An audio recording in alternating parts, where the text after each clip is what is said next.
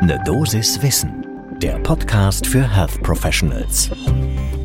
Willkommen zu Ne Dosis Wissen. Wir sprechen werktags ab 6 Uhr in der Früh über die Themen, die Menschen im Gesundheitswesen tatsächlich interessieren. Heute geht es um die Vitiligo. Ich bin Dennis Ballwieser, ich bin Arzt und Chefredakteur der Apothekenumschau. Heute ist Dienstag, der 16. November 2021. Ein Podcast von gesundheithören.de und Apothekenumschau Pro. Diejenigen, die wie ich nicht in die Dermatologie gegangen sind nach der Approbation, die wissen von der Weißfleckenkrankheit meistens, dass es sie gibt. Und auch Nichtmedizinern begegnet die Vitiligo bei Prominenten, die durch diese Krankheit erkennbar gekennzeichnet sind, weil sie sie zum Beispiel im Gesicht tragen. Interessant finde ich, dass es bis heute keine Leitlinie für den Umgang mit der Vitiligo im deutschsprachigen Raum gegeben hat. Und das haben die Deutsche Dermatologische Gesellschaft, andere Fachgesellschaften und auch der Deutsche Vitiligo-Verein jetzt geändert. Jetzt gibt es immerhin eine S1-Leitlinie zur Diagnose und Therapie der Vitiligo. Die ist auch für die Hautärztinnen und Hautärzte gedacht, weil auch da offensichtlich häufiger Unsicherheit herrscht, wie man mit Menschen umgehen soll, die unter der Weißfleckenkrankheit leiden. Das sind immerhin geschätzt zwischen einem halben und einem Prozent der Bevölkerung, was ich gar nicht so wenig finde. Entscheidend ist erst einmal, dass man die Vitiligo als ernstzunehmende Krankheit wirklich erkennt und mit den Betroffenen auch so umgeht, dass man das nicht als ein kosmetisches Problem abtut, weil insbesondere auch die psychische Belastung durch diese Veränderung der Haut enorm ist und einen eigenen Krankheitswert entwickeln kann. Darauf weist auch Markus Böhm hin zur Vorstellung dieser Leitlinie.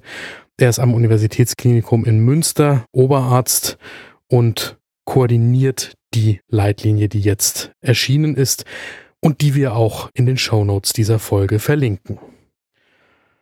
Das Einfache bei der Vitiligo ist, dass die Diagnose wirklich eine Blickdiagnose ist. In den seltensten Fällen ist da eine Biopsie zur Abgrenzung notwendig, kann in Einzelfällen sinnvoll sein, kann dann aber auch dem Spezialisten oder der Spezialistin überlassen werden. Wichtig ist eine Fotodokumentation, damit man den Verlauf der Depigmentierung nachvollziehen kann.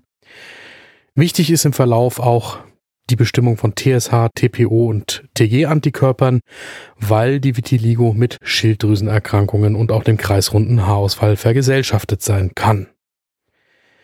Wenn die Vitiligo sich auf weniger als drei Prozent der Körperoberfläche beschränkt, dann sind topische Corticosteroide das Mittel der Wahl.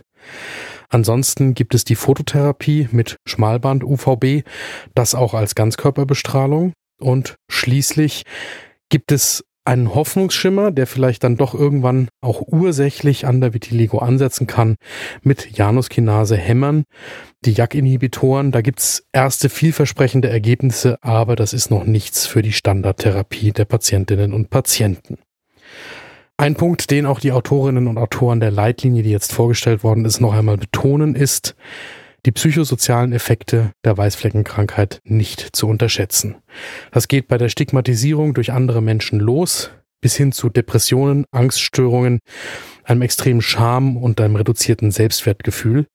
Und das sollte unbedingt nicht nur beim Hautarzt, sondern immer im therapeutischen Setting mit den Patientinnen und Patienten berücksichtigt werden.